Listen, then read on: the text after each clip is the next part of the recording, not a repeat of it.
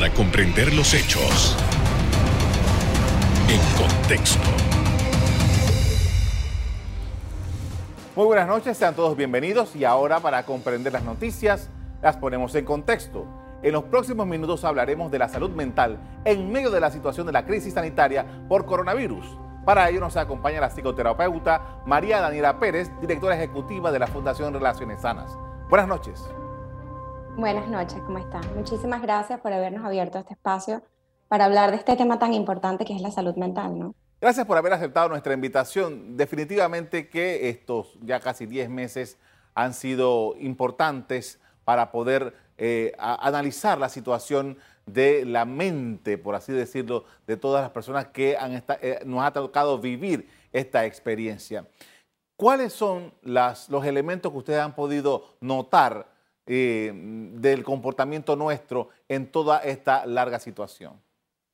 Bueno, definitivamente la pandemia este, pues nos ha enfrentado a una situación de incertidumbre muy grande y nos ha generado este, una situación como de estrés crónico, lo cual a su vez genera otras dificultades porque nuestro cerebro no está acostumbrado a estar en esos niveles de estrés y a la larga pudiera generar eh, depresión, pudiera generar ansiedad o pudiera generar alguna otra dificultad de salud mental. Además que aunado al aislamiento y a las dificultades para poder salir por los temas de las restricciones de movilidad, este, pues la salud mental se ve severamente comprometida, ¿no? Eh, es interesante esto último, toda vez que eh, casi todas las, publicaciones, casi todos los, los, informes que se dan para mantener una vida mental saludable, dicen que eh, el, practicar actividades, el salir, el relacionarse, es justamente una de las maneras en poder tener una buena salud mental. Con esta, con esta situación que hemos estado viviendo, pues hay un choque, un rompimiento ahí importante. ¿Cómo manejar eso? Sí, definitivamente, eh, pues eh, es una tristeza que no podamos ni siquiera salir a hacer actividades al aire libre, aunque sea con distanciamiento, porque de repente montar bicicleta es algo que uno hace uno solito y que hace la misma bicicleta te va a invitar a estar en un distanciamiento con otras. Pero bueno, ya que no podemos hacer ese tipo de actividades al aire libre, sí es muy importante que nosotros podamos mantenernos activos dentro de la casa. Creo que es la OMS que habla de, de practicar alrededor de 150 minutos de, actividad física durante el día. Entonces es muy importante que nosotros caminemos, que nosotros nos movamos y que no nos quedemos solamente estancados en un solo lugar, que podamos ir de un lugar a otro, que tratemos de eh, estimular nuestro cerebro haciendo actividades nuevas y diferentes. Muchas personas, sobre todo al principio de, pues de, la, de la cuarentena, tomaron la decisión de aprender cosas nuevas hubo un momento que todo el mundo estaba haciendo pan en su casa. Eh, la gente decidió recuperar eh, actividades viejas como de repente armar rompecabezas, que con el ajetreo del día a día hay muchas personas que no tenían tiempo de hacer esas actividades. Entonces sí es muy importante que nosotros busquemos cuáles son esas actividades que nos ayudan a recargar energía, porque al estar totalmente en estado de estrés, estar recibiendo el bombardeo de las noticias, el número de casos, el número de fallecidos, sí se hace muy difícil y sí se puede hacer este, pues cuesta arriba, eh, pues mantener una actitud optimista y poder recuperar, eh, poder sobrellevar esto de una manera saludable, ¿no?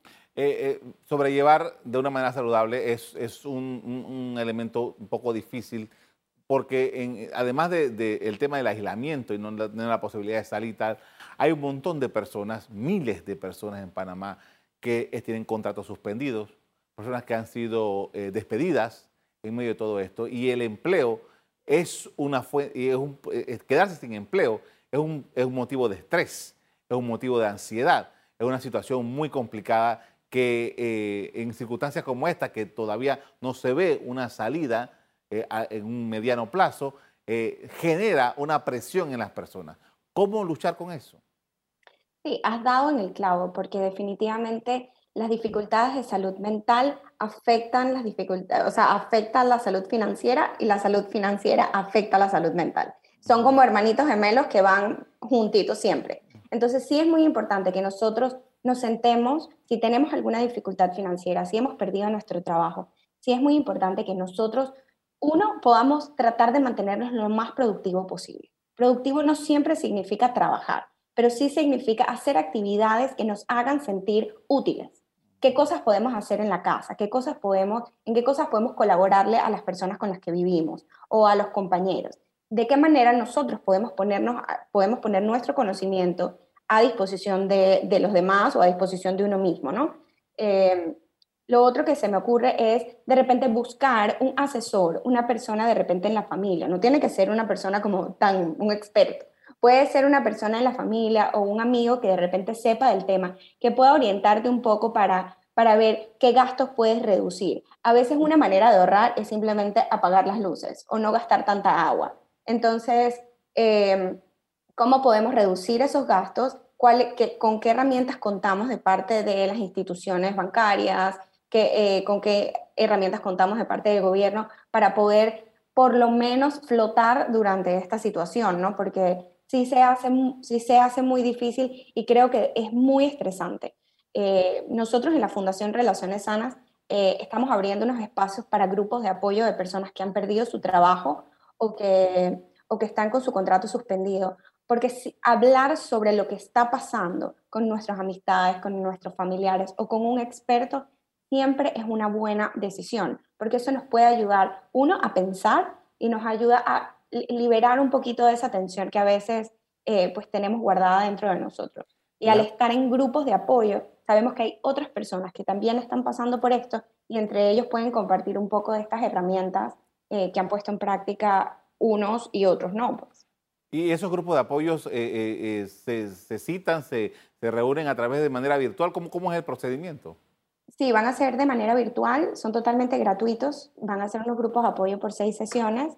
Eh, la persona que esté interesada solamente nos tiene que escribir a info.fundacionrelacionessanas.org o nos pueden chatear al 6987-2398 y nosotros les, les facilitamos toda la información.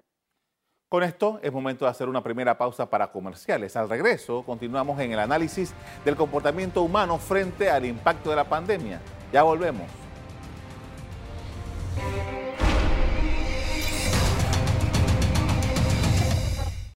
Estamos de regreso con la psicoterapeuta María Daniela Pérez, directora ejecutiva de la Fundación Relaciones Sanas, que nos habla de la salud mental en las circunstancias actuales. Y la, enfermarse de COVID-19, dependiendo de la persona, si es una persona adulta mayor, si es una persona que tiene comorbilidades, si tiene alguna complicación de salud, que sabemos que de antemano que podría esto agravar eh, su situación de COVID-19 a los familiares, las personas que tienen que lidiar con estas personas, porque obviamente se ponen nerviosos por, por el temor natural que causa esto. ¿Cómo trabaja? ¿Cómo puede para que eh, efectivamente esto no sea además una carga adicional al enfermo? Claro, sí, estás dando eh, en el clavo, porque yo creo que el cuidador también debe ser cuidado, ¿no? Entonces, primero eh, sí es importante que la persona que está cuidando a un enfermo eh, o una persona que se ha enfermado de COVID, sí es muy importante que practique, o sea, que tenga una rutina de autocuidado, que esta persona tenga también un grupo de apoyo con quien pueda hablar sobre cómo se siente, que para que no tenga, como dices tú, que llevarle toda esa carga emocional a la persona que ya está lidiando con la enfermedad, ¿no? También es muy importante que esa persona, en la medida de lo posible, haga ejercicio y busque tener espacios de tiempo para, para ella la persona que está con COVID es importante que pueda eh, pues ser honesto con cómo se siente y que, bueno, entre todos en la casa o, las personas que, están, que se están cuidando, pues que, que, practiquen la empatía, ¿no? Que en verdad es tan importante porque es difícil ser la persona que está enferma y también es muy difícil ser el cuidador que está afuera. Hay mucha impotencia cuando uno está lidiando con esta enfermedad porque no sabemos cómo nos va a atacar, no sabemos qué es lo que va a pasar. Entonces, yo creo que es un momento donde hay que hay que tratar de, ser muy compasivo. Ahora, eh, generalmente eh, uno siente que está enfermo si le duele algo, si tiene algún padecimiento físico. Pero generalmente las personas no estamos muy pendientes de nuestra salud mental. Eh, y a la hora de que una persona habla de su salud, puede decir cualquier cosa menos cómo se siente más allá de un dolor físico. No hemos tenido nosotros en Panamá, me parece a mí, no sé cuál es su, su, conocimiento, su información al respecto, pero me parece a mí que no ha sido tema de, preocupación en muchas ocasiones en nuestra vida regular el tema de la salud mental. ¿Qué tenemos que considerar? Bueno, yo creo que hay que empezar a preguntarnos honestamente cómo estamos. Yo creo que muchas veces cuando preguntamos cómo estás, lo preguntas rapidito, como algo formal. Hola, ¿cómo estás? Oye, bien, ¿y tú? Chévere. Eh, o también preguntamos a la otra persona que, ¿estás bien? ¿Sabes? Como que uno no quiere escuchar que la otra persona está mal. Uno no quiere decir que uno está mal. Entonces, lo primero que hay es que romper el estigma. Poder, ¿Está bien no estar bien? Estamos en una situación que ha roto todas las expectativas, ha roto un montón de planes, nos ha enfrentado con un montón de duelos, con un montón de pérdidas. Y es congruente y es importante que nosotros podamos ser honestos con cómo nos estamos sintiendo. Esta, eh, hay una, hay una eh, investigadora que se llama Brené Brown, que ella dice que lo que menos necesitamos en la mitad de una situación emocional muy difícil es sentir vergüenza por ser seres humanos. Todos nosotros que somos seres humanos compartimos un montón de emociones que son útiles y que nos brindan información sobre cómo nosotros estamos lidiando con las cosas que están pasando afuera. Y por eso es tan importante que nosotros podamos reconocerlas y que podamos hablar de ellas con naturalidad, tal como lo decías tú. Si yo me fracturo un pie, yo no tengo problema decirle a mi mamá, oye, me fracturé un pie, muérete que me duele horrible. O no tengo problema en ir al doctor. Pero cuando lo que nos duele es un divorcio, es una pérdida de trabajo, cuando lo que nos duele es no poder ver a mis hijos por la, por la, por la cuarentena, cuando lo que nos duele es algo más emocional, tendemos a adormecerlo o tendemos a tratar de no verlo. Entonces, ¿qué hacemos? Tomamos más, fumamos más, dormimos más, comemos más, eh, jugamos más PlayStation, o sea, buscamos otras maneras para distraernos que no nos hagan conectarnos con lo que estamos sintiendo. Pero eso a la larga genera que esta enfermedad se eh, intensifique o que este síntoma se intensifique. Y por eso es tan importante que nosotros podamos abrir espacios para escuchar al otro sin juzgar, simplemente escuchar. Ahora, eh, eh, me parece tremendamente interesante esto e importante también, eh, pero ¿qué sucede cuando una persona, como el ejemplo que usted mencionaba, hola, ¿cómo estás? Y, esa persona está en estado de negación, y esa persona no, no, no, no comparte sus sentimientos. ¿Qué elementos podemos nosotros ver, detectar para poder ser útil a esta persona con ese padecimiento? Claro. Bueno, cualquier, eh, bueno, voy a empezar por el principio. Sigmund Freud decía que la salud mental era la capacidad para amar y trabajar. ¿Ok? Entonces, si nosotros vemos que alguno de nuestros familiares, amigos o incluso nosotros estamos teniendo algún síntoma o alguna dificultad eh, en estas dos áreas, o sea, en la capacidad para relacionarnos con otros o en la capacidad para sentirnos productivos, entonces ese va a ser un indicio importante. Lo otro es si notamos cambios significativos. Por ejemplo, si la persona está comiendo en exceso o está dejando de comer, si la persona está durmiendo en exceso o no duerme del todo, si la persona está, ha tenido cambios de humor o se encuentra irritable, si la persona está teniendo eh, alucinaciones o ideas delirantes, si esta persona dice que se quiere morir o hace alusión a que la vida fuera mejor sin ella o la notas como desmotivada, todos estos son indicios de que esta persona pudiera estar eh, teniendo dificultades para lidiar con la situación, pudiera estar teniendo dificultades de salud mental. Y es muy importante que podamos exhortar a esta persona a buscar ayuda. el abordaje, es importante el abordaje, cómo llegar a una persona si esta persona se cierra. Bueno, yo creo que, que uno siempre puede llegar con curiosidad, que es diferente que de una manera muy inquisitiva, ¿no? Eh, cuando uno llega con curiosidad y uno le pregunta a la otra persona como que, oye, ¿cómo ha sido para ti esta situación? Yo lo he llevado terrible. O, bueno, tú sabes que hay días, ¿cómo ha sido para ti? O me acuerdo que la vez pasada me dijiste que estabas preocupada porque tu mamá te había dicho que creía que tenía COVID. ¿Quieres contarme un poquito sobre cómo te fue con eso? Eh, e igual, hay personas que igual no se sienten tan cómodas hablando de eso. A mí me gusta siempre dejar la ventanita abierta y decirle, si en algún momento sientes que esto está siendo difícil para ti, quiero que sepas que puedes hablar conmigo. Yo estoy aquí. Con esto vamos a hacer una segunda pausa para comerciales. Al regreso, seguimos conversando sobre el estado de la salud mental en medio de la pandemia. Ya volvemos.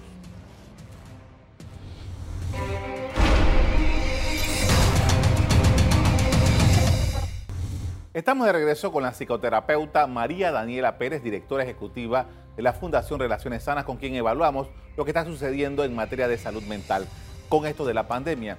Y eh, uno de los elementos más dolorosos que eh, ha podido suceder, o el más doloroso que ha podido suceder durante todo este tránsito que hemos tenido desde el anuncio del primer caso en Panamá, son las personas que han perdido la vida, ¿no?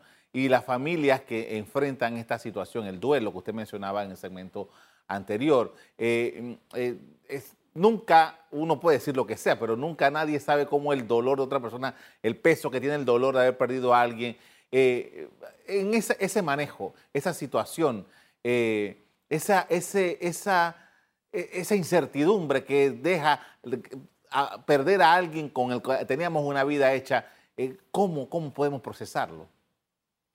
Sí, definitivamente tal como lo dices, yo creo que nadie, nadie sabe lo que se debe sentir perder a una persona. O sea, si ya perder a una persona es difícil, perderla en pandemia va a ser mucho más difícil porque ni siquiera puedes despedirte como normalmente estás acostumbrado a despedirte. Es difícil que los familiares que están lejos puedan acercarse. Entonces, hay que buscar maneras de, de hacer los rituales que nos hacen sentir cómodos. Si practicamos alguna religión, poder acercarnos eh, y despedirnos de ellos, ya sea con una misa o sea con un ritual de la religión que practican.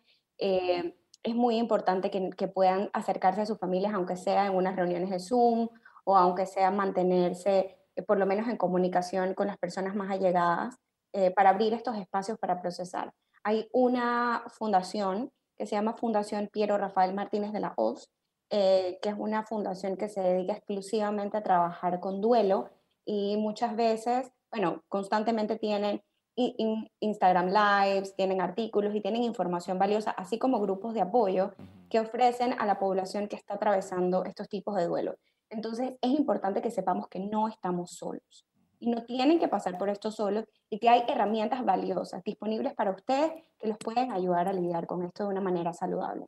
Ahora, e, en estas circunstancias que hemos estado viviendo, hay personas que ya anteriormente habían sido diagnosticados con, enfermedades mentales, personas que, eh, eh, que, ya han, han, pasado por tratamientos y tal, y que esto pudiera complicarse eh, y ahora las visitas a los médicos no resultan muy, muy fáciles por las circunstancias que estamos viviendo. el manejo con estas, con estas personas que ya están diagnosticadas, desde su perspectiva, ¿cuál debería ser? Bueno, definitivamente esta situación agrava la salud mental de todos nosotros, eh, sobre todo, como lo dices, de las personas que ya estaban teniendo dificultades de salud mental. Entonces, sí es muy importante que estas personas puedan, en la medida de lo posible, continuar con su tratamiento eh, psiquiátrico, que normalmente les mandan alguna medicación, a aquellos que les mandaron medicación, que puedan continuar en contacto con sus médicos, aunque sea por chat o aunque sea por llamada o por videollamada, hay muchos psiquiatras que están atendiendo en este momento por videollamada, eh, así que eso siempre es una opción. La otra, eh, hay muchos lugares ahorita que están ofreciendo apoyo psicológico gratuito para personas que ya sea que tenían algún padecimiento o que están desarrollando algún padecimiento durante la pandemia. Existe la red de apoyo psicológico, que es un grupo de psicólogos que se unieron para ofrecer atención gratuita para adultos que estén teniendo estas dificultades. Eh, igual está la, la, línea de apoyo eh, de Te Escucho Panamá, que es el 831-7600, que también es una línea de apoyo donde pueden llamar a conversar un poquito y bueno, tratar de mantenerse lo más, eh, hacer lo más saludables posible, ¿no? Hacer ejercicio en la medida que puedan, mantener una alimentación saludable, mantener un buen patrón de sueño, regular el tiempo de pantallas. Todas estas son tips y son información como muy valiosa que tanto para una persona que ya tenía un padecimiento de salud mental como para cualquier otra que, que está pasando por una situación de estrés muy grande, eh, pues pueden ser valiosas, ¿no? La experiencia que ustedes tienen, por ejemplo, en la fundación, ¿qué, qué es lo que ustedes han podido recoger en este tiempo? Hemos podido recoger eh, eh, información concreta que los números de, de, personas que mueren por suicidio han aumentado significativamente durante la pandemia. Eh, hemos recogido que hay muchas personas interesadas en eh, atender su salud mental. A nosotros nos, contactan constantemente para solicitarnos o atención gratuita o personas que sí tienen capacidad de pago, pero que están buscando eh, la atención de un psicólogo. Eh, muchos casos de depresión, ansiedad se han disparado eh, y es importante que nosotros podamos atenderlo a tiempo antes que se conviertan en una ideación de suicidio o antes que una persona llegue a sentirse tan mal que considere morirse como una opción. Ahora, hemos estado hablando durante casi todo el programa acerca de la vida adulta, pero ¿qué hay de los niños? ¿Qué hay de los niños? Esa es una muy buena pregunta. La verdad es que... ¿Cómo abordar esto con los niños, ¿no? que, están acostumbrados a una dinámica totalmente diferente? Totalmente diferente. La verdad es que eh, ha sido, me imagino que debe haber sido muy difícil ser niño y no poder salir al parque a jugar con tus amigos. Debe ser difícil ser adolescente y no poder ir a una fiesta o no poder ir a un 15 años. Debe ser muy difícil no haber podido ir a tu fiesta de graduación. Eh, yo creo que muchos papás y muchas eh, instituciones y organizaciones específicas han hecho lo posible por tratar de darles mucha continuidad, porque la continuidad es importante en situaciones de crisis, que no sientan que su vida se detuvo. La vida siguió, al final todo el mundo terminó su año escolar, eh, lo mejor que pudieron, aprendieron algo, eh, se vieron con sus amiguitos aunque fuera en la pantalla, muchos papás han aprovechado de, de conectar un poco más con sus hijos, de reparar algunas relaciones entre hermanos. Y bueno, los que tienen las posibilidades de jugar o tener alguien cercano con quien puedan ah, eh, pues, pasar el tiempo, yo creo que siempre es importante saber que jugar es la parte más importante de la salud mental de los niños. Y es muy importante que nosotros, si, si no se puede dar orgánicamente en el parque, creemos espacios para que los niños puedan jugar. E igual, saber con los adolescentes que para ellos jugar es jugar de una manera diferente. Quizás el adolescente va a estar un poco más pegado a la consola, quizás el adolescente va a estar eh, chateando con sus amigos o se va a quedar hasta tarde porque está en house party o porque está hablando en las redes con sus otros amigos. Y es importante que nosotros podamos tener un poquito de flexibilidad dentro de la estructura que hemos desarrollado. Y para finalizar, quería preguntarle acerca de las personas que viven solas eh, y que supongamos alguien que está aquí en Panamá porque trabaja aquí en Panamá, pero todos sus familiares están en otra provincia o en otro país. E, e, esas personas eh, que, su vida es las amistades que tienen en el trabajo o en la universidad y que eh, se vio de repente en una circunstancia que no podía salir de donde vive y que solamente puede salir una o dos veces a la semana para ir a comprar algo específico. ¿Cómo esa persona, esa persona que vive sola, cómo eh, enfrenta esto?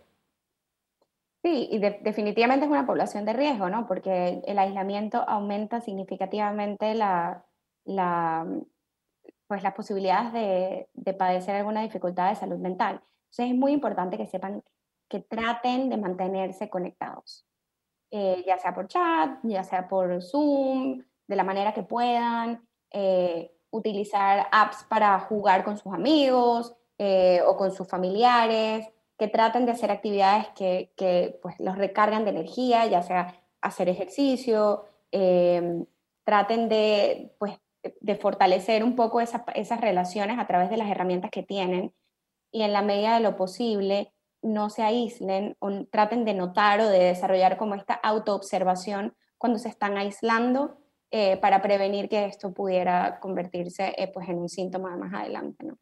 Le agradezco mucho por habernos compartido sus conocimientos y sus experiencias con esta situación tan compleja como es la, pandemia y la salud mental de las personas. Les agradezco muchísimo a ustedes porque en verdad ustedes son los multiplicadores para que este mensaje pueda llegar a la comunidad. Muy amable. Según los especialistas, para manejar la ansiedad y otros trastornos que han repuntado debido a la crisis sanitaria generada por COVID-19, es importante hacer actividades físicas dormir adecuadamente, alimentarse sanamente y aprender a controlar la respiración con ejercicios específicos. Hasta aquí el programa de hoy. A ustedes les doy las gracias por acompañarnos y les recuerdo que si quieren volver a ver este programa, búsquenlo en el VOD de Cable Onda, en locales, Canal Eco. Me despido invitándolos a que continúen disfrutando de nuestra programación. Buenas noches.